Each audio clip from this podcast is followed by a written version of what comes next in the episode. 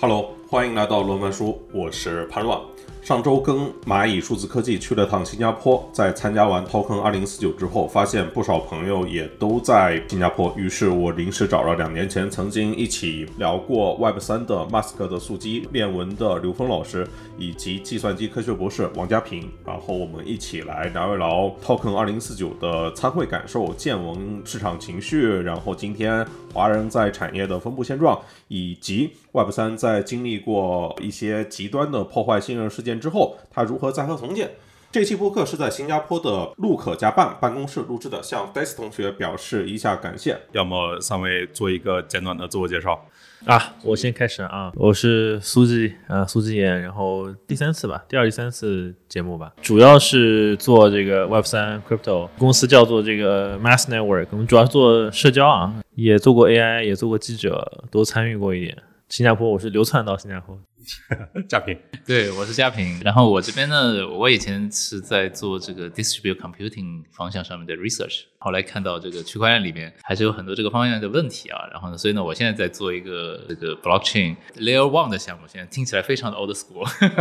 对，但事实上这个 market 里面其实还是。还是有很多 fundamental 的事情没有 solve，对吧？就是说，对我这种 academia 出身的人是比较愿意去看一看里面真正的 fundamental 的问题的。这回也是正好参加这个 Token 二零四九的会啊，然后 就发现大家都在。对，那个我是刘峰，我的背景其实是媒体，做做媒体做了很多年，二十多年了。但是呢，其实也算是一直是一个 crypto 的从业者。好几年前做区块链的媒体叫链文，后来呢，因为政策的原因，我们停了这个媒体。现在呢，但是我还一直在 crypto 这个世界里面，在做一个小的 VC，支持在 crypto 行业创业的年轻人。呃，要么就是先从这个 Token 二零四九开始聊起，我就是这一届跟之前有啥不一样？哦，我就记得去年的时候，去年大概这个时间的时候，朋友圈里面的不管是做投资的，然后搞 Web 三的，就是所有人都在新加坡。然后今年当然像你们呃以及很多也来了很多其他的人，但是我在会场的时候感觉台上好像没有什么华人面孔。我个人感觉就是我我觉得我刘老师可能也一样吧，就我们不是特别喜欢这个这种类型的活动的。我自己去了很多活动啊，然后我们都比较喜欢这种奇奇怪怪的，然后一堆一堆什么不穿鞋的、不剪头发的人，然后在那边写代码的，或者就是玄学的，对吧？呃，这样的活动可能我个人会比较喜欢。但为啥来呢？因为包括前两年最早这个活动应该是三年前开始吧，然后去年他们商务就有找我们，然后包括他们招商做的非常好，说实话就是招商水平很牛逼嘛。然后但我们想说啊，这样这个反正赞助了一些活动，有一些这个 PR 预算，然后反正这里这个新加坡几乎也没别的活动，整个东南亚其实也不多啊，我是这个理由。那人的话。说实话，我个人感觉今年比去年多。去年更多的是来看一看热闹的，对。今年呢，呃，当然很熟悉的面孔就多了，就比如说，就说明这个怎么说呢？就是这个老帮菜比例比较高，对吧？这个这个只能这么说了，对对。今今年很大的不同啊，至于这个华人面孔少。我觉得是因为赞助费给的少，就有 点。当我看一入场的时候挂了苏玉成那个头像，一直摆在那边。对对对对，就是因为那个这个是就是二零四九是一个比较商业导向的活动，对吧？就是这个它第一也不是政府办的，也不是什么 NGO 办的，所以肯定干这个会很很正常嘛。然后我觉得它有一些地方是明码标价的，这个也很正常。就所有人肯定在下面吃东西，绝对没有人听你说话的，对。对对对，我感觉整个是一个社交的场所。不过你一上来就太赤裸，这是一个金主的视角。其实你想，就是说，我觉得区块链世界的会大概率就是商业会都是这样，除了一些开发者的这种活动，可能会有很强的那种一些别的文化。但是我觉得商业化的会大概都是这样，就是会场讲的都挺，感觉每个每个那个演讲的那个机会都还是挺值钱的。但是实际上，你觉得有谁坐那听，好像从来都没有。大家都是在旁边聊，都是开小会，对吧？那个在在这里，对我来讲就是来见很多很多朋友。我去会场，因为有一个有一个特别年轻的那个创始人，他做了一个项目，我们一直在线上。他在之前在伦敦，他我们在线上沟通，他一直让我给他产品提意见。后来他说他在那会场，我就去了会场，去了一个小时，跟他因为会场挤满了人，都坐的地方都没有。后来我们坐在地上聊了一个小时，他给我展展示的项目，并且我也没有 badge，因为我没钱买门票，我觉得门票太贵了，特别不值，因为我不会去。所以我到了会场，正好遇到了熟人，熟人特别多，就说你要进来吗？我说要进来。有人把我送进去，然后我就坐那开了一个小时会就走了。这也是商业会传统，就是传这个祖传的票，对吧？对，大家就传一票传十。对，呃，因为所以说我其实就去就去会场，但是我其实还挺想去看看那个展台的。据说有三百多个展台，那个展台我看的整个感觉就像那个行业，我想想那种就类似于那种行业的经销商的那种的会一样，对，就是这样。它应该是这样，就是说。我我觉得为什么我特别想，但是我没去看，因为我真的没时间，就约的会特别多，都在外面。但是我挺想去看，就是我想看看还有哪些团队有钱买那个挺贵的展台。啊，全基本都是交易相关的。对，但是就是并且还确实是，就是说，如果你想，就是这市场其实非常的拥挤，就是我指的就是 crypto 的这个市场其实挺拥挤的，市场这么冷，项目还挺多的，很你很少有机会把你的项目能够展示出去，对吧？比如说像。Mask，你们一直做，就是其实一直都还是挺，就大家都能看得到，你们从头到尾都是挺那吸引人的。但是其实真的很多创业项目，其实嘉平可能做，他就你就有感受，就是你别人真的看不到，完全看不到。其实这是一种挺好的平台，让一些哪怕花点钱，最起码有人能看得到。但是真的是能不能去升，它就是一个行业的，就是一个行业的这种销售台啊，你就要有五分钟。五分钟、一分钟时间，让来的人能够知道你在干啥呀？就是这么回事儿。get 了，这种会我在媒体的时候也办过。我这我其实是第一次到到这个会来，都不说第一次到这个会来，是说基本以前币圈的会我根本就没有参与过。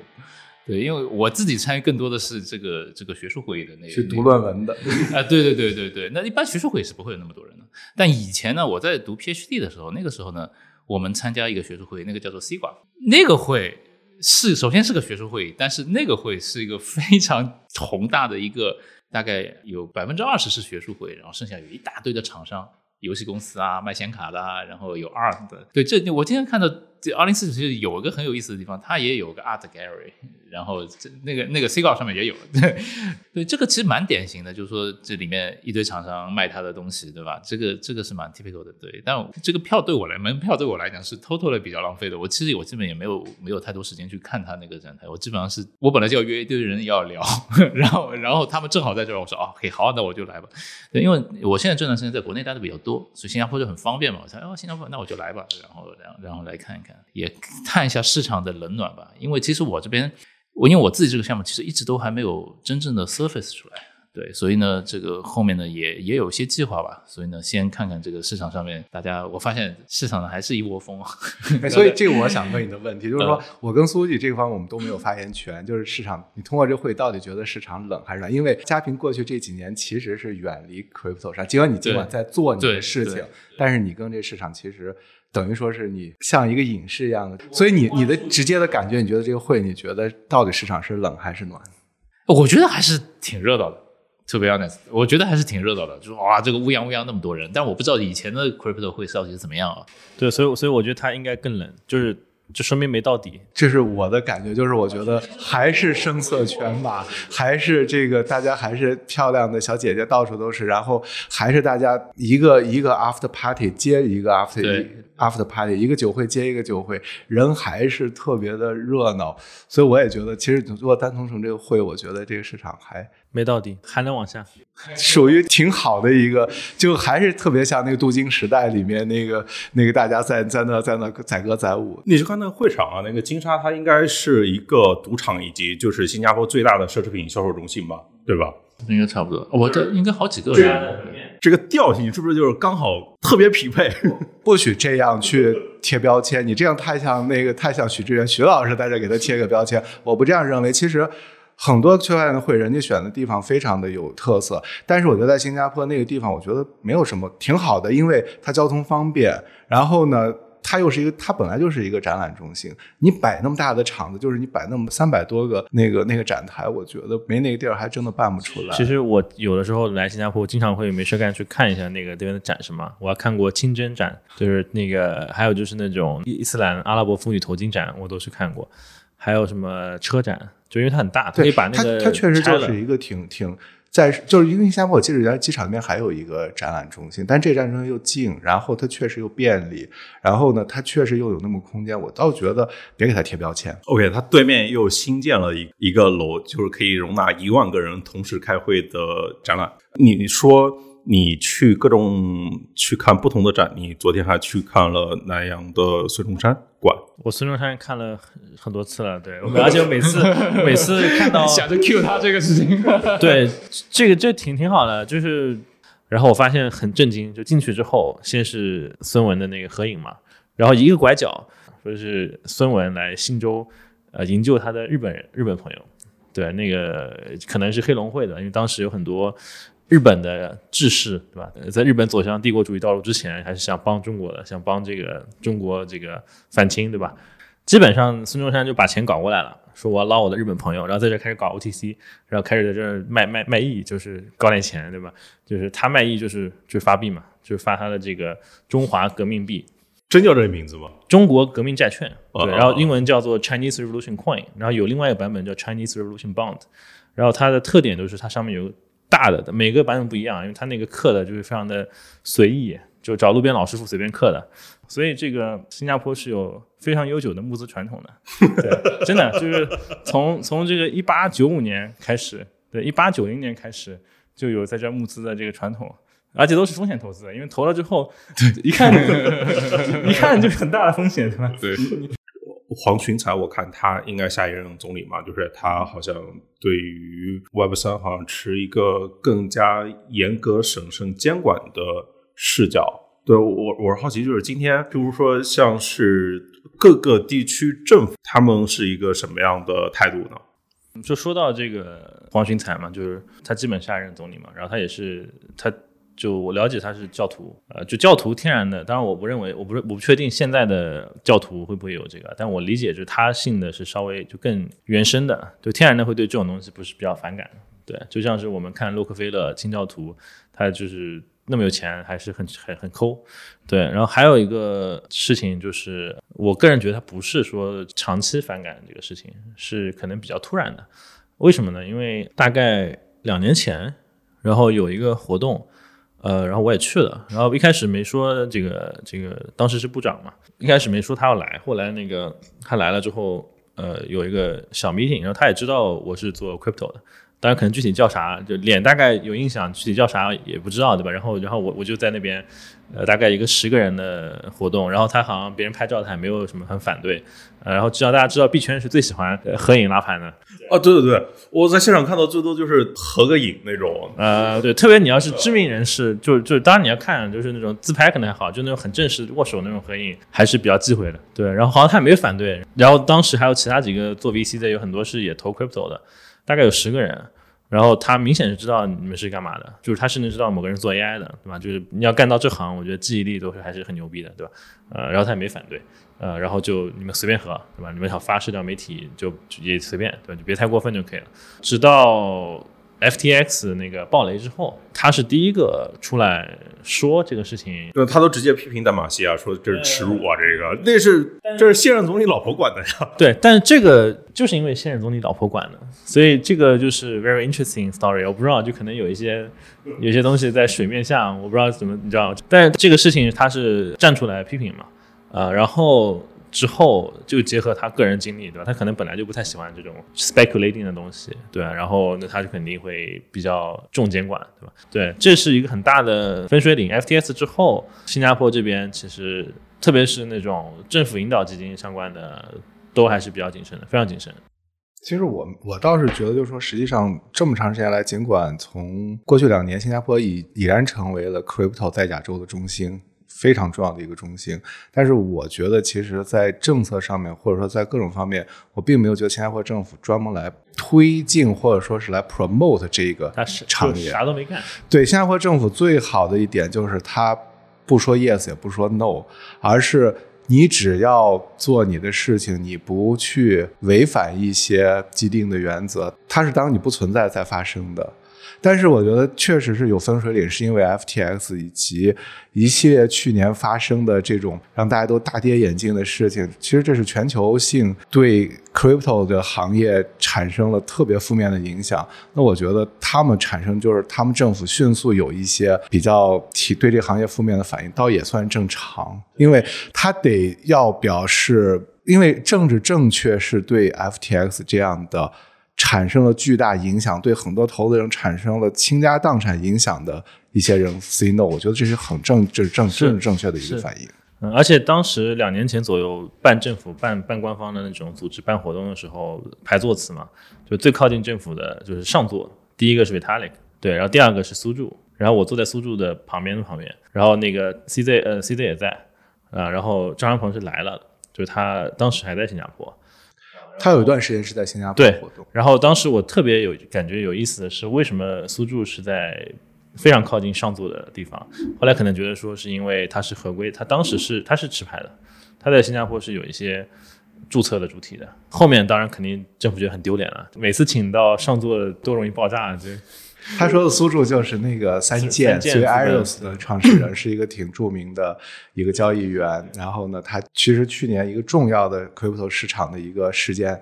呃，包括大家都知道的 FTX 暴雷，其实在在此之前还有苏柱他们他们运营的那个随 Aros 三剑这个对冲基金的暴雷，也影响非常的大。其实就是在 Token 二零四九召开的这几天，其实新加坡政府是新加坡应该是法庭正式的。有一个还是监管机构有一个正式的一个判决，判决就是苏柱和他的他的合伙人，就是当初三建的两个最核心的创始人，以后不允许他们在新加坡从事任何跟金融监管相关的活动，受监管的金融活动是不允许他们在进行。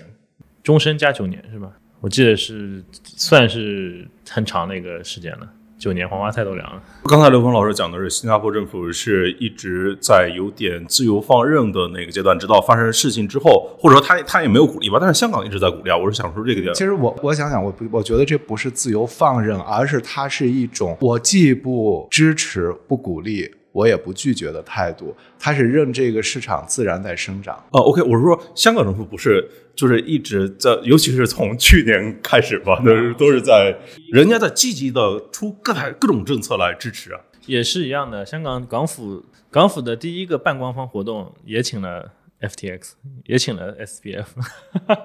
这还是在去年，就是在 FTX 出事之前的很近的一段时间，他们香港。半官方的活动是组织了一次，就是特别大型的论坛。其实 FTS 是他最核心的一个演讲者之一。对，然后还问，我记得还问他，主办方还问他，政府的人问他想念香港的什么，对吧？那可能，其实那时候还挺希望他们能够在香港去落户。对对对对，我觉得他们心里是有预设模板的，就是就可能就是。套话嘛，说你你期待你你想念香港了什么啊？香港有金融的金融市场的自由啊什么的。结果他说想念外卖，因为因为 背景背景就是 FTX 其实起家是在香港，他最早的办公室和他的这个他最早的所有的业务都是在香港发生的。他是后来他搬到了中中美巴哈马去。他们不是华人团队，他们不是华人团队，但是他们是最早在香港做交易的。实际上，香港跟 crypto 的渊源非常的深，包括 Tether 最大的这个美元稳定币的发行方，其实他们的总部是在香港的。然后，包括曾经最大的这个合约交易所 Bitmax，他们的 Arthur 总，他们总部一直都在香港。他就在那个李李嘉诚的楼里，据说曾经一度比比那个黄石的办公面积还大，对吧？然后都是在香港。所以，香港说起来，其实一直跟 crypto 是很有渊源的。就是我们普通人从这个媒体上都感觉到，就是他一方面不断的去找移民嘛，另外一块就是在经济上去做政策，然后他的政策我感觉主要就是在两块儿，就新加坡在过去两年里面最强的在加办跟 Web 三这个领域里面，或者说被更多人容易感知到的吧，都在针锋相对的推出各种更加优惠、更加鼓励性的。呃，扶植的措施，然后吸引人去，但那它的结果怎样呢？或者说今天这两地大家的这个选择会怎样呢？或者说还是呃，譬如说曼谷，譬如说东京，大家出现了更多新的选择，并不仅限于在这一个维度里面。对，我觉得，我觉得对亚洲人、对华人来说啊，就对于传统的华人来说，没有太多的选择，对吧？但是因为我我我是很早就到处乱飞乱跑，大部分人因为他有上有老下有小，然后考虑到医疗、教育、企业、员工签证，选择不多，对吧？比如说呃，日本真的在日本，我们一六年在日本有办公室，然后我他这么多年银行唯一的变化，银行业唯一的变化就是他原来有给你一本存折，现在可能可以不要了。你知道还有个存折，那玩意儿已经，对吧？就是大陆就没有了，台湾还有，对，这台湾、香港可能还有部分银行会给，但基本上大陆没有这玩意儿了。对，它这么多年没有变化，嗯，然后疫情之后说是推进数字化吧，然后主要是靠软银烧钱推他那个 PayPay，呃，也也没有就是没有太多变化，对，但是生活很好啊，所以都是退休老板可能，或者是你想要买他的 IP 产业的东西，可能是去那做收购的，呃，日本是这样，然后。泰国因为曼谷是一个国际都市嘛，对吧？然后这个所有人签证很方便，对吧？你就到那边，最近还免签了，对啊，对免签啊。然后这个我觉得很多人会，很多人会，比如说这个公司扩张很快，然后中国招的工程师一时半会儿发达国家签证办不了或者怎么，就是要扩招团队，那就直接。泰国搞个小楼，对吧？然后招人过去，然后在那边写代码。但是你现在如果我在国内的这个招聘网站上说，哎，老板说我们要国际化，然后兄弟们赶紧去泰国，我们有个楼。然后我操，听起来就挺像嗑药子的，好像要是去做外科手术去了。说到就是你，你对这个国家整体如果了解深了之后，你会发现说泰国都是没有外资的，而日本有，但是会很痛苦，就是他那个表格都从来没有英语的。对，所以呃，真的来说，对华人来说，没有太多地方，只有香港、新加坡，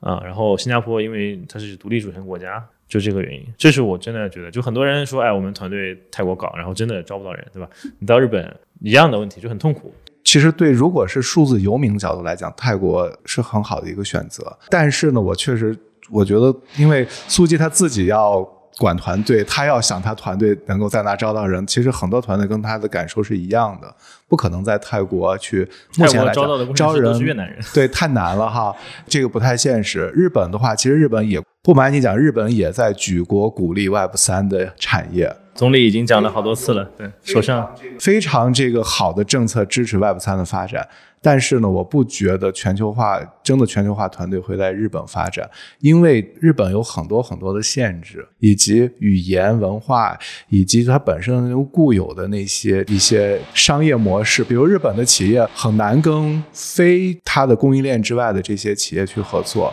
但是日本确实在 Web 三方面挺热闹的，它的特点就是全部是传统互联网公司热烈的拥抱 Web 三，拥抱 NFT 这样的。就比如说像索尼要搞，而且昨天发了新闻，前天宣布要搞合资公司，昨天就说要搞链，对，就是因为你索尼已经是日本市值几乎数一数二高的公司了，还有上千亿、两千多亿数值，那几乎就是腾讯、华为出来突然说要搞了，而且没有任何预兆啊。对，然后还说了一个交易所，但这还没发新闻，就一个月之内突然就全干了，并并且日本也有合规的交易所，就是其实日本日本来讲，基础设施还有政道环境非常好，但是我不觉得国内很多团队会选择或者中国的创业企业会选择在日本去发展，很少很少，有一些但是很少。但是呢，如果看新加坡和香港，对很多团队来讲是一个，特别是新加坡是一个特别典型的，现在是一个资金的汇集之处。大家找钱都在新加坡找，这个是已经已然的事实了，并且呢，就是很多创始人都在新加坡聚集，所以大家经常会讲，在一个地方吃个饭就能碰到很多的熟人。香港当然现在很努力的在希望吸引 Web 三的创业者，我我是觉得这是好的事情。可是呢，香港问题就是在于，真的得有一些吸引到。钱，或者是吸引到这些，它跟中国其实很近。我知道有些团队，特别是他们会考虑到跟深圳的这个深深圳有很多好的开发者，一些协同作用。但是目前来讲，政府的支持，如果比如说你不能真正的去解决掉一些牌照问题，比如说交易所的牌照问题、金融这种支付牌照的问题，我觉得其实有时候那些他的那些支持还是很有限的。对，还有就是给钱，对，因为再怎么说，代码系真的。真金白银交学费了，交了几个亿归零了，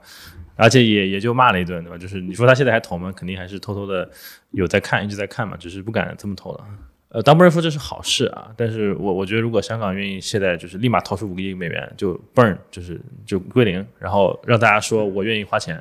那我觉得大家是会愿意去的，对，因为今天这个行业就是就是瞎闹扰，对吧？就是今天这个状态啊，就是为什么我觉得没有到底部，就是所有人说，哎，你是不是要融资？对，我也融资。说你这个，那那我我我你们是你们做投资的，那我们来找你融资，说我们在融基金，对吧？然后就是所有人没钱，互相融资这种状态。呃，你如果突然有一个地方站出来说要就要千金买马股，是会有效果的。但是千金买马股，任何从政的人，千金买马股的一个很大的前提条件就是他有非常稳的把握，就是说他这个事情能够在下一个执政周期给的自己带或者他他的后代或者他的朋友对吧党羽能够带来这个政治政治遗产。那你要给别人做嫁衣，谁干呢？他可能第一反应是我靠，这个几年后还是不是我干，对吧？还是不是我的朋友们干？万一万一他妈上来一个 anti 我的，那这个瓜给他剪了。对，这个原因是现在导致全球范围内的政策面的对于 Web 三或者对于数字货币政策面的呃利好是有啊，但是都是用嘴喊的啊，是没有花钱的。对。接着刚才就是今天华人 Web 三人才他在亚洲国家地域分布这个问题来问，你们怎么看待今天 Crypto 行业依然有很强的这种种族之别呢？就是不管开发者跟项目方，包括监管啊，就是到今天是不是依然是在按照大家的国籍、大家的种族来互相抱团呢？嗯，事实可以说是吧？我我觉得就是说讲理想和现实，现实先讲残酷的现实，确实是这样。但这是结果，我看这个是这样，就是说其实 Crypto 从第一天起，它其实是一个全球的社区，并且它应该是一个超越所有的别的意识形态这种这种文化背景，它是应该是一个是一个很有意思的一个社区。但是呢，我一直觉得就是说，就像人类的社会一样的。因为我们不同的文化，以及我们不同的，比如说我们中国人，我们中国人其实一直文化都是自上而下。另另外，我觉得我中国的传统就是一切想上看，领导来给我派任务，而很少有那种大家是自下而上的这种自然而然的去形成共识的过程。确实，中国人在这种环境下很难去去参与到很多那种所谓的社会治理。另外一点呢，我觉得还有一个一个核心东西，就是说，其实比如 Crypto 其实是讲开源文化的，但是中国在中国的这个环境下、文化下，其实咱们对开源文化并不是完全的没有那么习惯的，对，没有这个习惯的，那咱们就是确实处于劣势。那那这种就很难参与到一些，比如对开源文化、对这种社区治理更熟悉的、对这些文化更熟悉的这个这些这些组织里面，那自然而然就会形成比较弱势的这种一种状况，然后自然而然就会有很多因为不同的文化语言讲英语的，他们更容易交流，所以我最后这个社区理想是什么样？最后现实就是割裂，抱团肯定是还是有这种这种存在的。那我换一个问题啊，就是如何看待华人今天在这个行业的状态？就是一方面，华人运营着这个世界上最大的交易所，但名声它其实也不是很好，项目也不太被认可，创始人在政府侧也不受欢迎，包括像刚才苏基说的那个排位的顺序，我说好像就是在这个行当里面，好像并没有跟他实际地位相称的话语权。对，就是问题是在于，就是交易所的意识形态到底是什么？当然，交易所的意识形态跟交易所老板的意识形态可能是不同的。我我个人认为说，大部分的中心化交易所的意识形态就是生意赚钱，对吧？然后交易所老板可能有有一些是很有信仰的啊，然后这里面又分了，就是有可能他不敢说了，或者他背叛信仰了，或者就是摸鱼了，就觉得赚到东西之前，我们只要跟监管谈好，发点钱，对吧？给我办个牌照上岸了或者卖了啊，这种也很多。所以它其实是没有占据这个意识形态的高地的，或者说是对这个意识形态的促进跟传播是没有任何作用的，它就是一个赚钱的一个东西。但问题在于说什么呢？问题在于传统的商业世界里面，比如说我们都很讨厌，对吧？就是九十年代那帮搞开源的人最最最讨厌微软，觉得比尔盖茨天天就喷嘛。但他后面因为干了，他后面真的赚了太多钱了，然后干了很多事情。对吧？他其实还推动了，对他推动了很多事情，然后买买了 GitHub，搞了开源，搞了研究，搞了宣了一大堆东西。大家说哦，这个最大的敌人其实对这一行就是对开源，最后推动还是蛮大的。对，其实很大的一个原因是因为在传统软件世界里面，包括互联网里面，像微软这样的公司和苹果这样的公司，呃，我们就说微软吧，真的获取了巨大的利润，极大的利润，而且是具有，就是当然它也有危机啊，但是经历了这轮几轮危机之后，它有这个极大的垄断性，对，不管是政府是否认为它垄断。然后这种获得的超额利润，让他慢慢的投入到这个行业之后，会做更多长线的事情。大家会说，好吧，你现在你改变作风了，不啦不啦不啦。但是在 Web 三这个事情里面，Crypto 这个事情里面，数字货币这个事情里面，获取最大利润或极大利润的不是这些交易所。大家可能表面觉得交易所华人首富，或者说你看财报每年都是赚几十上百亿美元的，甚至是超过了。最最好的时候，最好的行情，二一年肯定是超过大部分的五百强公司的。但是我们如果单纯资本市场股票来说，第一大第一大的源泉是比特币，然后这哥们创始人是一个日本名字的假日本人，也不知道哪来的不见了，对吧？有可能不是一个人，也有可能是甚至不是不是个人类，对吧？第二名这个以太坊，维他的就每天发发推，然后吃吃火锅，唱唱 KTV。啊，然后这个俄俄罗斯裔住在美住住加拿大国籍，然后跑到美国又跑到中国，天使轮还中国人投的啊，然后他也非常的飘，对吧？就每天都是去什么黑山、帕劳这种国家，这是他第二个标的，对，后面才到什么 UST，对吧？就做稳定币的，Circle、UST 做做金融工具的，后面再到 B M O K 这种做交易所的，所以它并不满足我刚刚说的这个条件。就是传统世界说，一开始你这个你并不是起家的时候，你可能有很多问题，你汲取了极大利润之后，你反过来回馈这个行业，大家慢慢的也理解你了。这个条件在 Web 三世界不存在，呃，因为它最成功的、最最大的东西，并不是有这个原罪的，它就是没有原罪，它就蹦出来就是最牛逼，对吧？或者说它是有原罪，但它原罪跟那个核心团队没什么关系啊。那今天，嗯，由于 Web 三点零的极度资本化。大家都在追求成为天然气、成为黄金、成为石油。这个时候，当这个点石成金的人还行走在我们中间的时候，那一个把点完的金切切卖卖，然后这个搞赌场的人就不太会受到尊重。这个就是我今天的观点。但我认为说，所有行业都会一样的，就可能五十年后，大家认为这个比特币是个遥远的传说。对，就像今天大家会认为电脑是一个遥远的传说。为什么在加密货币这股浪潮刚开始的时候，就像华人他在矿业和交易所都有着非常大的不可忽视的优势，怎么到了公链和 DeFi 这个时代就弱了很多呢？就是在 Crypto 创新的项目里面，好像也没怎么再看到华人的名字。对我来讲讲，然后看让让做实业的人 来讲讲。没有，我感觉一一开始就是是比特币白皮书是英文写的，对吧？然后也也这个中文翻译其实没有立马过了几年，是那个吴继涵翻译的，对。然后中本聪是 pretty 确定他不会中文的，然后维他那个是因为会中文，他自自己找人还会翻译翻译，很快的就他一开始就不是说这个传统的中国商业里面包含的东西，不是的。他甚至对于说可能对于美国最先进的，如果你当时是搞分布式系统的。对吧，因为我上过课，当时我们学校也有很多教授也研究过比特币，第一反应就是这玩意好慢啊，又垃圾，对吧？然后可能真的研究了半天，然后可能买点币的就发现说，它其实设计是有理由的，这哥们不傻，哥们应该也是一个专家，到底是不是教授不知道，然后研究半天之后才说，哦，可以。它其实有点像一个天外飞仙的一个东西，呃，它本来就不是这个任何传统体系里的东西。你也很难去囊括在中国传统的商业智慧啊，或者说美国那些所谓传统的什么，就美国什么硅谷创业精神都不是，两个都不是啊。但是相对来说呢，可能离所谓的这个硅谷创业精神、华尔街的什么玩意儿近一点，对吧？就是炒东西嘛，谁不会炒炒作？炒作我们对华尔街肯定比中国专业多了，对吧？然后呃，那你说这个提供流动性，这个也是一个技术，对，这也是华尔街专业多了。那培养大学生成批辍学创业，然后培养大学生几年去搞这个有的没的，然后去包装人设，也绝对是硅谷牛逼多了，对吧？那人家干了几十年的这个事情，国内可能也就一代，慢慢的让他们这些所谓西方的资本和创业人士看上去有更大话语权，我很正常的一个事情，对吧？因为可能你你在美国，你你是一个矿场老板，你可以讲出话来，你可以讲出你要改变人类，然后还有还有这个还有一堆主流媒体会捧你。还有对这个美国资本可能还有正常关系，那中国你你说这个要做这个可能就没有，但他可能就给人感觉是个土老板，其实可能不是的，可能那哥们儿那那对应的哥们儿在美国就是一个美国土老板。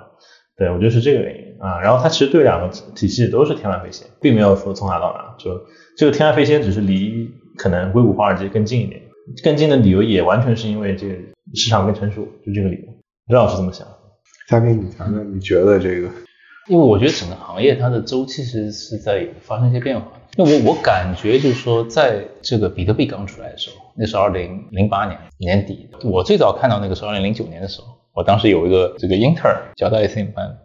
对，然后呢，他给我看的。我们当时呢，因为这个是那个时候，其实我还没有 serious 做分布式系统的东西，呃，但是我们我们当时看看，哎，我觉得看，哎，这个东西好像挺特别的。就是它里面所设定的这个计算架构，其实是以往的任何计算机系统都没有办法完成的一件事情。所谓的 decentralized，对以前，因为以前大家从来都没往这个方向上面去搞，一直到我，当我一九年的时候，当时我去写那篇论文，然后去弄的时候，当时整个比如说这个分布系统的那个学界。也很少很少有人关心这个领域上面的东西，大家都在玩的都都还是在专注于这个数据中心里面这些要解的各种各样的问题，所以这个问题本身就很有那个。那我我为什么说这件事情呢？我其实从零九年往后面走，其实那个那个时代有还是有很多新的东西出来的，而且这些新的东西呢，我从技术角度来看，那些新的东西呢，无论从哪个角度吧，多多少少它解决了一些问题，然后呢。后面呢，相当于就这个市场当中，之前呢是一部分，最初是 crypto 的那个圈子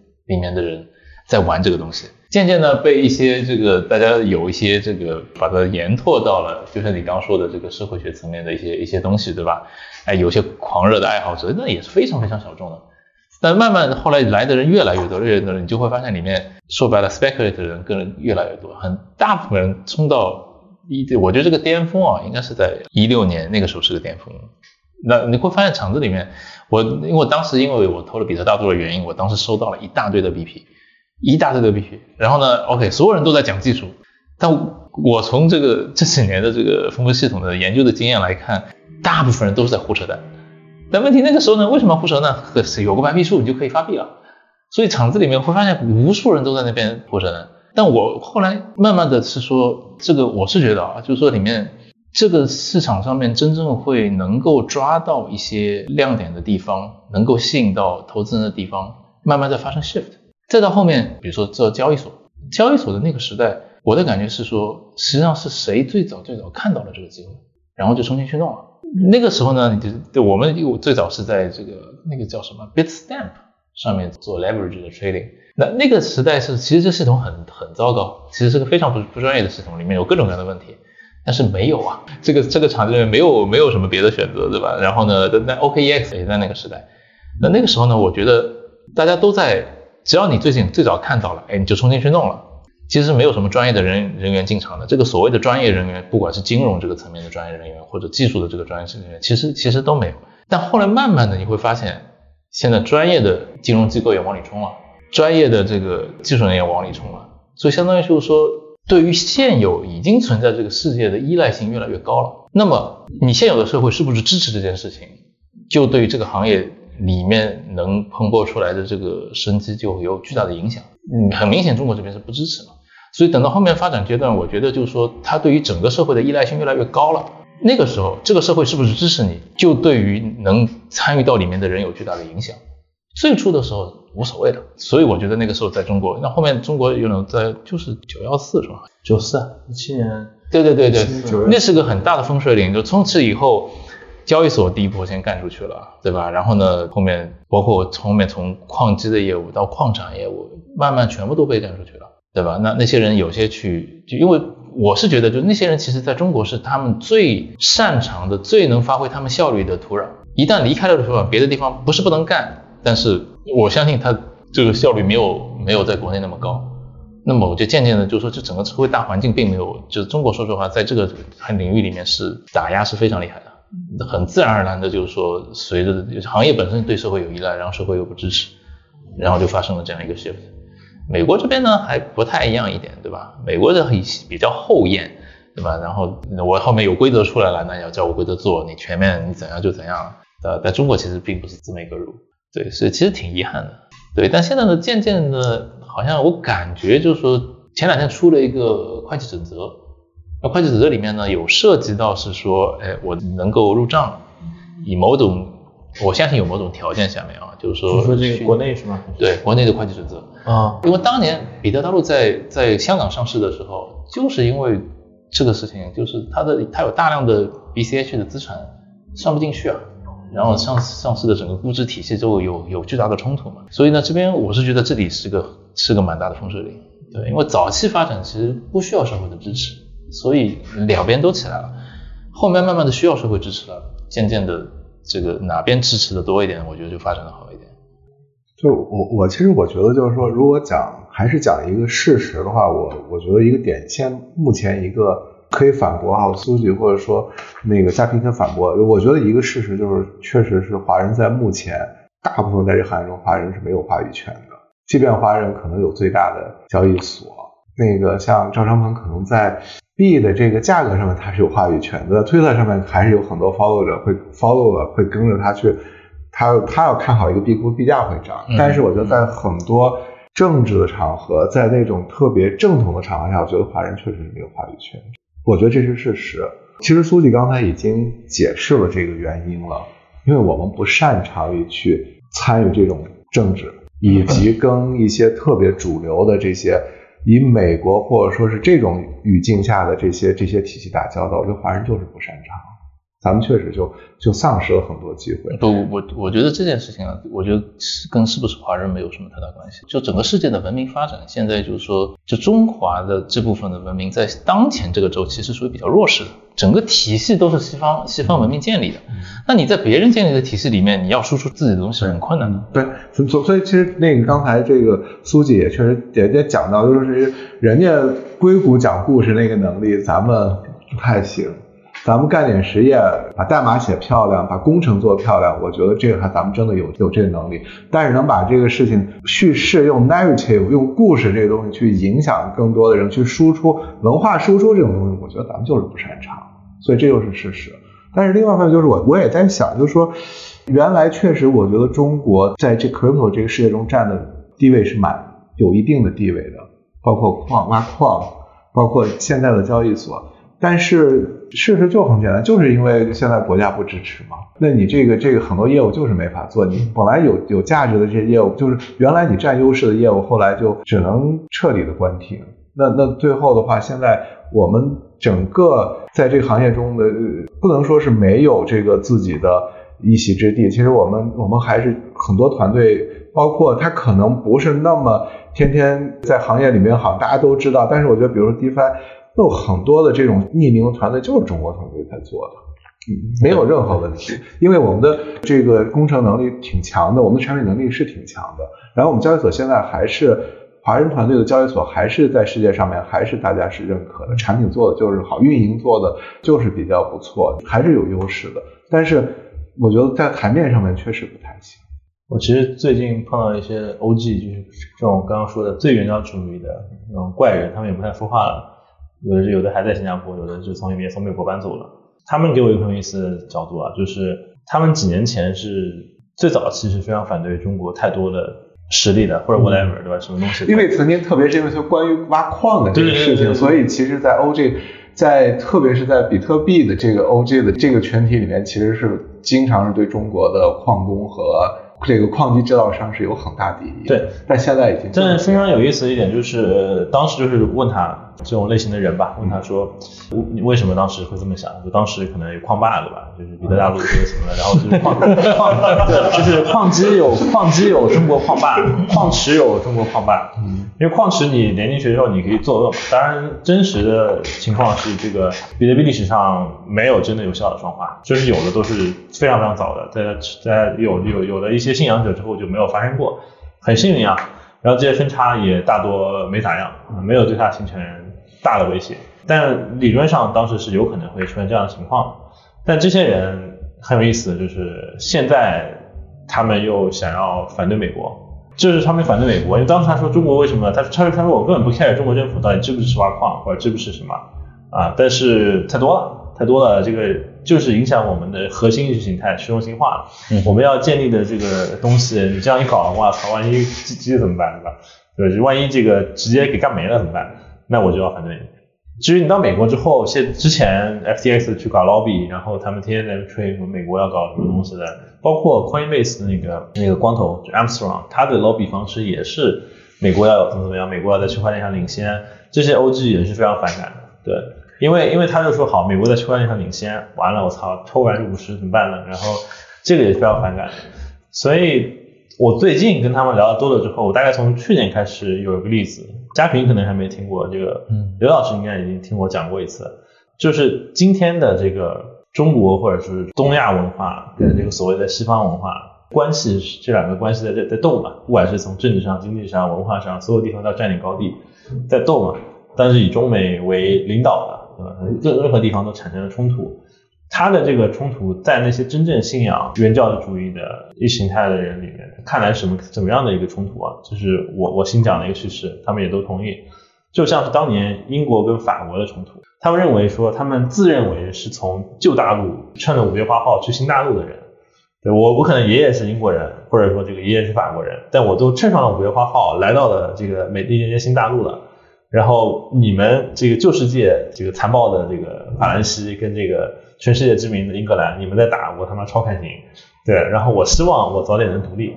对，然后至于如果法兰西太太弱了，对吧？法国被英国七年战争打爆了，那我现在就要给英国人找点麻烦，我北美就要反，然后让法国人过来帮我。哎，如果法国太强了，对吧？如果法国拿破仑那时候那么强，我就要他妈投机，我就要跟他说，哎，你把那个路易斯安那卖给我。对，然后就就趁机收割他，趁他到处乱搞的时候买了核心资产。对，这个真正的，我觉得真正信仰这个去中心化的原教旨主义者，他的这个民族认同，他的这个身份认同，他不是把自己放在任何的一个已有的认同里面，他认为他是一个未成型的新世界、新大陆的新国家的先行者。只是这个世界可能这这个新大陆还没有建立合众国，对吧？然后但是呢，可能我们的下下一代，我们的一百年后的那一代会建立合众国，会建立一个新的什么东西，网络国家，对吧？也好。那既然是这样，我今天就是英国人强了就帮法国人，法国人强了就帮英国人，对我就是要让他们搞到我们新世界可以建立。所有这些欧 G 的心态非常相似的，对。是这样的一个心态，所以那些真正核核心原教主义的人，现在其实还挺喜欢投这个亚洲团队、华人团队的。对，那我还是问一下嘉平，就是你能不能从技术角度给我们一些更偏事实性的、关键性的东西？就是你觉得在过去这两年里面，这个行业里面大家都在忙啥？有哪些方向取得了什么关键的进展吗？好，那我在这边一看看见所有人都在搞 L2，所有人所有人都在搞 ZK。好，一这拉着 scalability 的大旗，我真是看着，就这件事情其实它并不解决，并不解决问题。也就我刚跟跟刘老师在这边聊，就本质问题还是说，我们现在弄了半天，直直到现在，我们一个合约还是只能在一台电脑上面跑，搞了半天还是这样，那你能快到哪里去吗？就这件事情，其实所以现在的现在，我觉得现在的这个世界，其实我觉得是个非常危险的方向。以太坊现在逻辑说，OK，我躺平了，大家都去走 L2 吧，你也可以做 L2，我也走 L2，对吧？哎，看起来是那么的，每个 L2 本质上都是中心化的，看起来是那么的美好，对吧？这个故事其实很熟悉的，互联网一开始也是这样的。互联网一开始我们有一个特别公平的一个底下的 protocol，你也可以做网站，我也可以做网站，听起来特别的公平。但是每个网站是个中心化的东西，对吧？那走到现在，你就会发现，现在现在整个互联网变成什么样子？几个超级 APP 垄断了所有。对，exactly，就是说，所以这里问题还在这里，就是说，真正的底下的这个 decentralized 的这一个 layer，它跟以往的大家对这个世界的理解其实是不一样的，它给了大家一个新的新的 mindset 去理解或者组织这个世界，使得是说，我们不应该去找一些什么理由，是说 OK，最终还是退到。那说句实话吧，变成中心化以后呢，很多东西这个收割的方式就就多了很多，对吧？就是大家很喜很喜欢搞这件事情，就这稍微说的远一点点，就说 POW。因为你你你当时我从分析系统角度来看，就是 POW 这个算法，这哥们儿当时用，这哥们儿应该也是懂的，他自己专门发明了个 POW 算法来做 consensus。因为在那个时代，consensus 这件事情，Lamport 很早就已经 solve 了这个问题，那个东西叫做半暂停，这个 for torrent。他这个算法老早就有比特币那个时候，那个算法已经有了，那个算法最早是六几年、七几年的时候，他就凭着这个拿图灵奖的嘛。但是他做比特币的时候，他就没有用这个算法，他自己凭空先非要弄一个 POW 出来。那我从技术角度看看，这是有它的道理。拜占庭将军这个所谓的 consensus 对吧？那什么叫拜占庭将军？他的 consensus 是 between 你这些将军，它不是 between 所有的人的。所以上来第一个问题就变成谁有资格做做做这个将军。所以从比特币当时它的整个设计来讲，它的啊它就完全避免这件事情。你进入是没有壁垒的，只要你有算力，对吧？但是事实上这件事情不太好割。所以我后来发现行业很快就转到了 BFT。BFT 的意思就是说，哎，那我上来对吧？哎，这几个哥们儿你们都是将军，你们是有凌驾于别人的额外的权利的。那这个事情就好弄，对吧？就像 Facebook 上来就说，OK，你们的几个人能做节点，对吧？那节点就是将军啊。你的 consensus 实际上 between 你这些节点，并不是 between 所有的这个网络的这个 participant。那么，哎，这件事情从生意上面来讲嘛，挺好的，对吧？我可以卖节点。我我我后来才才搞懂什么叫做卖节点。节点不是每个人每个人自己 build 一个嘛，自己 run 一个嘛。结果他们跟我说可以卖节点，我说哦，好的，拍拍卖卡槽。应该就说说白了，就说现在以太坊在做的 Layer Two 的这套体系，它跟 Polkadot 的卡槽体系实际上是 equivalent 的。Polkadot 上面就是用一条链去跑它一个特定的合约，以太坊现在用一个 Layer Two 去跑它一个特定的合约。关键就后面看看啊，我怎么样把这个 consensus 可以连起来。Polkadot exactly 已经干了这件事情了，那只不过呢，这个算法层面有点不同，这个它一个卡槽还是能卖的。另外一个呢，L2 是不能卖的，对吧？你也能弄 L2，我也能弄 L2。但问题说白了，你把大家都圈到了一个一个中心上面去，这个事情走向是会歪掉的。这个 Layer 2真正要干的事情虽然很难，真正要干的事情其实还是应该要干的，并不是说这件事情完全没有解法。所以有种对，你看看到我那个朋友圈上面写的，就就是说，就很多人把巨大的机遇看成了不可解决的问题。以太坊现在。他们当时现在放弃掉了当年 execution sharding，他们觉得这好像这个问题不可解，或者是说他们认为这个问题解了不值当，跟他的现在整个，因为我觉得就是说其实大公司里面就是现在其实很多我们最初看似的是那种小团队然后出来的非常 decentralized 的这么一个体系，其实到后面其实很多机构现在都已经是公司化了，它其实其实是个巨大的团队，那个时候它的 behave 或者说它最高的就是当年的 leadership 的。Mindset 其实并不能这么有效的去影响它这个作为一个组织的行为，所以很多时候看到我我我现在完全能理解，就是说对以太坊来讲，它就躺平就得了。这这它它下面其实有一堆人的，并不是说 OK 本特莱克想要干嘛，这也给了未来一些机会啊。就是说所有的所有的事情，就是说这个有好的一面，也有不好的一面，对吧？那其实当大公司为什么一个个大公司会死掉，这个会有新的 startup 的机会？如果他很多都很聪明，都很积极向上。那么其实就不会有 startup 的机会了，对吧？其实这里面微软是个特例，微软是微软，我觉得很大原因是九十年代创始人就被干下来了，然后他被迫的被迫的整个团队二次创业、三次创业。哎，对，那这是一个方面了，就是说你其实你看所有所有这种 top 的互联网公司的，不叫互联网公司，就现在 top 的这些 digital 的公司，对吧？微软是个非常非常特别的，就它的盈利的它的 market 一般都有四五个，每个都很大。没有一个公司是这样。比如说，现在互联网公司，Google 啊、Facebook 基本上都是靠广告。如果一天广告干了，那些公司就立马挂掉了。对微软来讲，干了就干了呗，可能并的收入少一点。它还有 Office，还有它的 Cloud，还有它的现在的 XGP。所以微软其实很有意思，就是说这它一直是一个这么四平八稳的。就像你刚刚说的，就是说微软一开始在这个 Open Source 的这个时早期时代，对吧？因为我在大公司里面的逻辑是说，大公司的执行它。不是一个人的意志，它是一群人的意志，所以它有个很大的一个 buffer。当这个世界还没有走到，比如说开源的这个世界还没有走到一定发展程度的时候，他们是看都不会看的，或者说会彻底排斥。但是公司本质上是盈利是它的唯一的。他当时他发现这个世界已经走到了这个点了，他会自己 adapt。但这种 adapt 呢，也不是线性的啊，就是说如果没有萨提尔上台，其实其实也不会这么 adapt。但是他会跟着去走。所以这里的就微软还是还是个相当从业务层面啊非常 diverse 的一个公司。对，所以所以说回来，我我现在看看就是说，现在这这两天反正所有人都都在跟我说做 Layer Two，做 ZK。因为我我之前的感觉是什么呢？就说说白了，真的是一个事情，所有人都在做。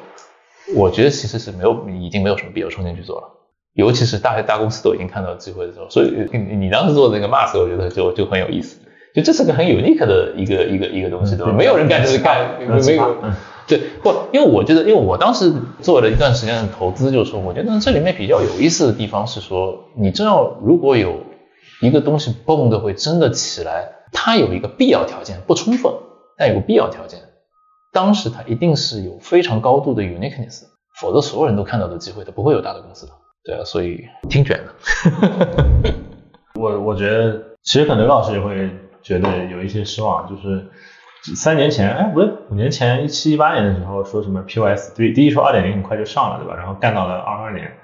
就是五年过去了。当时说的是一八年那个城市就要上了，嗯，嗯，一八年我记得我记得非常清楚，是一八年的春天，我记得在北京开过一个会，嗯。那个孟岩他们组织的一个单位，嗯。维泰利克有一个演讲，他就讲过他们的那个那个以太坊的路线图，嗯。当时关于这个那几个不同的区段。其实那个时候，其实大家就已经很多人在吐槽说，实际上像这个 POS 这个早都应该是在它的包括封封片什么都应该早都应该在在日程的，应该是到要交付的阶段。但是事实上就一直在沿这个这个画这个路线图，一直到去年到今年，这个 POS 这个才算是那个正式的到到这儿。但是封片应该也没有这个故事，封面没了，嗯，封面它现在改改 Deck Sharding。Deck Sharding 不是 Sharding，to be honest，、呃就因为他当时，我当时还看他一六年的视频，就是说当时信誓旦旦的在讲这个 execution sharding 的事情，这个才是真正的分辨。说白了，你的 execution 要在要在不同的 distributed 到不同的这个 merchant 上面可以，应该是做不。出来吧？这不，首先我首先我觉得呢，这件事情，如果他们是一四年的以这个 Ethereum 这个 core team，那个是做得出来的。然后现在呢，我觉得呢，一方面呢，他们现在也没有那么大的动机去做那么 disruptive 的一些变化。Sharding 所带来的变化其实是相当的大的，因为对 Sharding 来讲，就是说我不 Sharding EVM 这个逻辑，它就是一个处理完备的一个一个 state machine，single state machine，对吧？那所有逻辑其实这个本本很简单的，逻辑上面很干净，说白了。但是你一做 sharding，这里面会变得复杂，就是说任何系统，就是 Web2 里面发生太多了，就是说你你当时那些大数据的系统，一台电脑不够，我需要大量电脑算，包括像从 CPU 到 GPU 也是一样的，我原来一个 core 算，对吧？现在我那么多 core 算，这个通常会导致的一个你 programming model 的变化，就你不能用原来的方式去写程序了，你写程序的就就会有新的方式去写程序，然后一个新的 programming model 呢，通常就会导致一个新的 language。所以就是比如说 GPU 上面就会有 CUDA，你照 CUDA 你去看语法什么根本不重要，它的语法就跟 C 差不多，语法不重要。但真正重要的是说，当你写代码的时候，你访问数据，哎，不是随便访问的，它是有些约束的，它是有些性能的这个这个 assumption 的。那这种东西，这些东西如果要引入到这个现有的 EVM 和 Solidity 这个生态来讲，这个对现有生态里面的 developer，我觉得这个带来的冲击是巨大的。所以我觉得他们也没有那那么大的动机去去干这件事情，对啊，所以交给 L2，好像这个问题就解决了。但其实你看看 L2 实际上就是一个 Polkadot，本质上就是每个 L2 就是一个 Polkadot 上面的一个 slot，that's it。但是呢，我觉得呢，就资本这边也是个一样的，就是说，就是反正这么几年来，每年都有新的主题，每 每年都有大家一窝蜂的新的主题，对吧？所以也也不在乎是说，OK，今年会怎么样，对吧？对吧？对，而且对，看吧，这个路还还有一些。所以嘉平是吐槽了现在的这个现状啊。其实苏记，你觉得如果现在吐槽这个行业发展，你最想吐槽的是什么？对，因为我们主业做的社交网络嘛，就是社交社交网络嘛。然后呢，你做社交网络肯定会跟文文文化娱乐的对吧 entertainment 产生关系，就必然的。然后做投资也是因为你社交网络本身是无法，就是我我个人认为说，腾讯如果光你看 Telegram 是亏钱的，它已经月活超过微信了。应该是超了，正是前两天可能内部数据是几乎超了，可能过两个月它会官宣超了。反正现在已经除了 WhatsApp 没有对手了，啊，它亏钱了，啊，然后被迫要做链嘛，做痛嘛，对，所以我觉得最后社交协议可能是跟它的这个类似类游戏业务和类投资业务会绑在一起。纯社交协议一定是很难自我维持的一个东西。那这些都做了之后呢，我们发现。比如说想吐槽的，就是对，第一就是这个大部分人都是热点追求，对吧？一会儿 AI，一会儿 一窝蜂，一会儿又又元宇宙，对，一会儿元宇宙，一会儿再一会儿 AI，一会儿全加的，而且他们很能加，对，就什么元宇宙加 A Web 三加 AI 项目，对。但是其实是这样的，他如果作为一个融资手段就无所谓，就是你能能拿到钱，然后团队能活下去，你说给你创新的牛逼的，关键是这个，关键是很多人真的信啊，但是真的信我也觉得是无所谓的，就是这些概念都是挺好的，真的信，但他真的信里面没有一个根基，对吧？就比如说啊，你说我们要有个元宇宙，里面还有个区块链，让所有资产都能够交易，还能有个 AI。What's the point？那那你要，你说你想要的是什么呢？未来，你你就问这个创始人，你想要的什么未来？你想要的是这个有一个牛逼的分布式电脑替你管所有事件，然后所有人类在里面生活的未来吗？还是什么样的未来？他是没有的，他是没有这个想象的。但是他在没有这个想象情况下，居然能信，就居然加在一起，这个让我觉得非常。嗯，信不信我觉得不重要，他信真能挣钱，这才是重要的。哎这个他只是告诉你他信而已。他信的原因是因为他他信这是可以挣钱的，我觉得这就是不，他信的原因是因为定期会有人投。我想起前几天看那汪建凡的朋友圈，就是他说他之前投的所有的移动互联网的 portfolio 中间转过 Web 三方向的，现在已经全部都改去做 AI 了，然后可能世间已无 Web 三。其实我还是想问潘老师你一个问题，就是说，其实咱们应该，你跟苏记做过一期节目，咱们还做21年，的咱们还做，都是都是对。二一年的时候做过，你做过好几期 Web 三的节目，嗯，你非要在今天说我不懂 Web 三，跟这个要画出这么这么清的界限，我真不懂。呃，懂不懂没关系，啊。你你也蹭过这个这个 Web 三的热点。那我想我想问问你在二零二三年的今天，二零二三年的九月份，眼看今年过去了，两年之后你怎么看 Web 三？你给 Web 三怎么打标签？我两年前问你那个问题，我今天还想问一下你们啊，就是我当时最后问你们的一个核心问题，就是你们前面扯那么多，就是去中心化、链游、NFT，就是其实那些都不能够说服我啊。就是然后我最后关心的问题，其实就是 Web 三它有什么产品是能够让普通人也用的？就是它在金融领域，它的确成立啊，甚至在苏记刚才举例的那些社会动荡的国家里面，他们比黄金还要更加重要。就是它真的帮助了一些人，他避免被这个社会或者说政府洗劫，就这点，这点应该也没有谁去质疑啊。但是你们提的这个 Web 三，我理解你们提的是一个更大的、更颠覆性的东西啊，没有把自己就是仅仅局限在金融这一个领域啊。那么在金融之外呢，我如果在应用这一端有什么是能够让普通人也用的？就像我就想起，就像今天各家都在搞这个 AI 大模型，我感觉可能大部分公司它连买卡的钱都不可能赚得回来。但在这个 AGI 在通用人工智能这个方向，毕竟还是有文生文、文生图，或者说情感陪伴聊陪聊这这些有很多的一些吧，一些原生应用，每天都还有很多人在用，真实的用户在用。那就是 Web 三，大家也搞了这么多年，实际上普通人能用的产品是什么呢？两年前我问这个问题，今天我依然没答案呀。我记得当时你给我讲的那个产品叫 Mirror，对吧？我我不知道你今天是否还是还是这个答案吗？或者说你还有更多？它会更，他还更烂，被大家吐槽死，因为他好久都不更新了。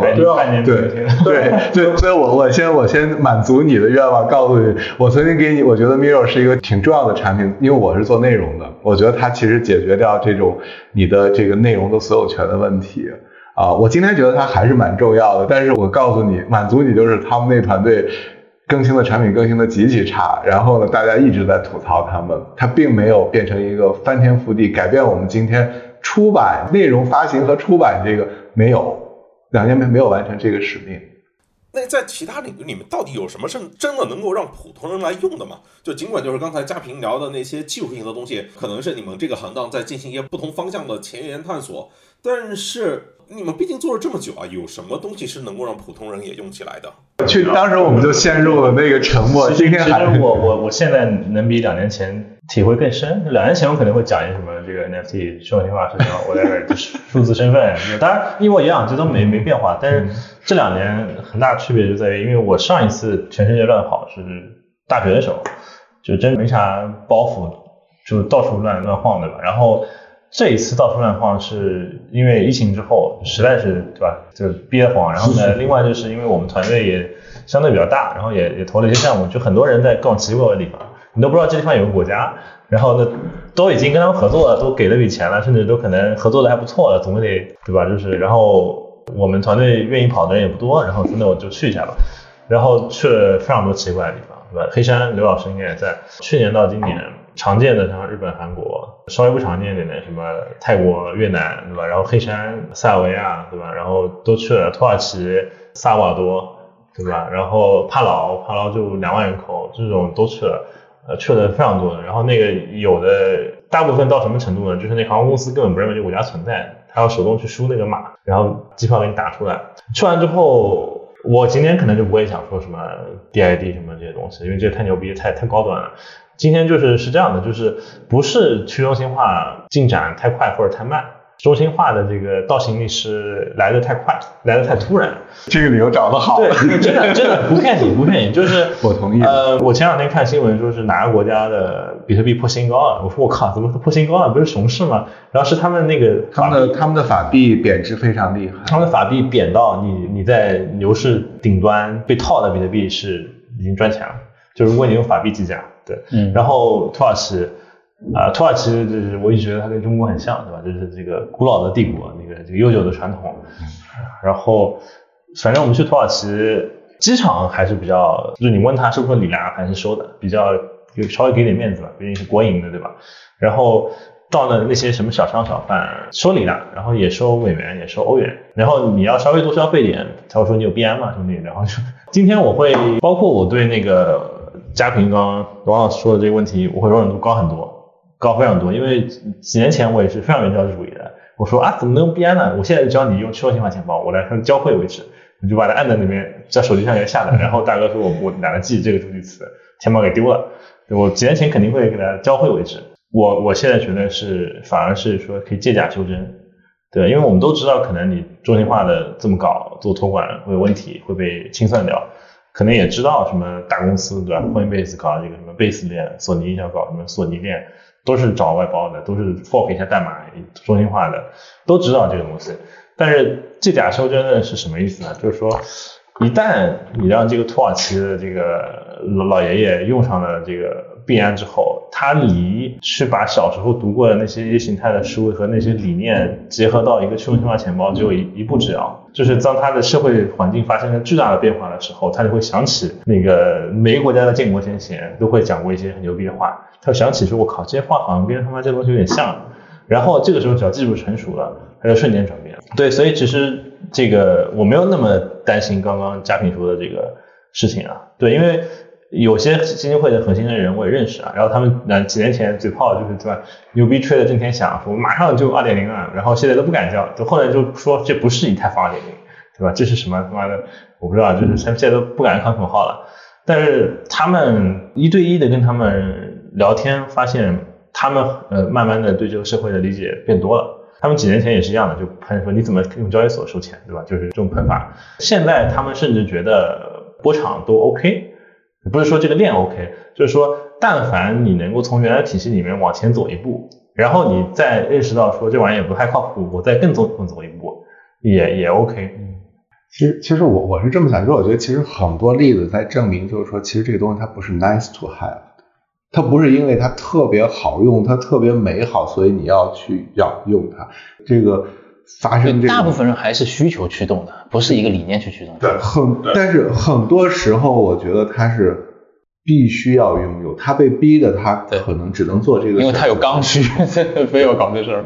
没有没有，我我觉得其实这些其他奇怪的国家，我吃完之后，他们美元就可以了。对外汇管制太严了。对，所以所以那些国家，他对于区块链的理解是，就是一个神奇盒子，反正就是我别的地方找不到美元，就我觉得你你这个事情是中本聪的这个